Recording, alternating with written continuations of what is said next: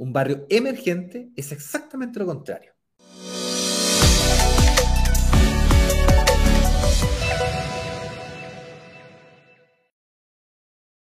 Es un barrio en donde aún no han pasado cosas y tienen que pasar cosas. Y aquí viene lo desafiante. Porque como inversionistas tenemos que ser capaces de ver lo que otros no ven. Tenemos que adelantarnos a la ola, porque un barrio consolidado es altamente probable que también los precios estén altos, estén por las nubes. Entonces, un barrio emergente, en cambio, es un barrio, como decía, en donde van a pasar cosas, es un barrio en donde aún no llega el aeropuerto, aún no llegan los colegios, aún no llega esto, aún, aún, aún, no, aún muchas cosas. Un barrio emergente, entonces, puede sonar poco, atractivo para invertir. Y aquí viene un detalle muy importante. Y es que en los barrios emergentes, yo puedo anticiparme o ganarme el aumento del valor de la tierra o del proyecto o del edificio o del departamento en ese periodo de crecimiento. En ese periodo en donde antes no, pero ahora sí. Es decir, antes no llegaba Internet, ahora llega Internet. Antes no habían puentes ni carreteras que conectaran con ese lugar, ahora hay. Antes no habían aeropuertos, ahora hay. Un ejemplo para que se entienda bien.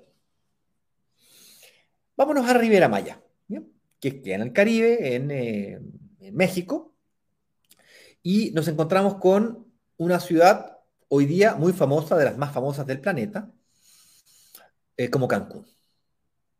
Cancún es una, es una ciudad relativamente nueva, tiene menos de 50 años.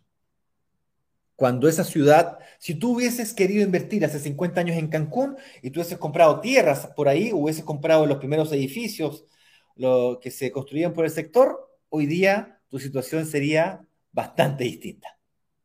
Porque el valor de la tierra hace 50 años de Cancún no era la misma que hoy día.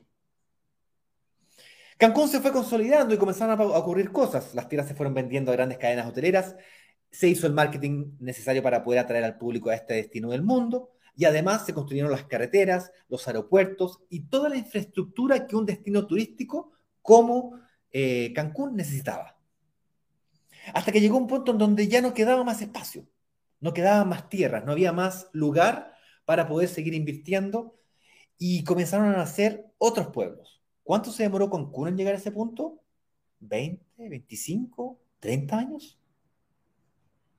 Y comenzaron a nacer ciudades nuevamente, que comenzaron a emerger, a nacer después de eso. Y pueblitos de pescadores que estaban a, los alrededores hacia el sur, como Playa del Carmen, por ejemplo, comenzaron a tener atractivo turístico. Y nuevamente, no habían carreteras, ahora hay carreteras. No habían eh, puentes, ahora hay puentes. No habían hoteles, ahora hay hoteles. Entonces, ¿quiénes son los que van marcando la pauta hacia dónde va creciendo esto? Los desarrollos inmobiliarios, inmobiliarios. Y particularmente lo que es el Caribe en los desarrollos turísticos.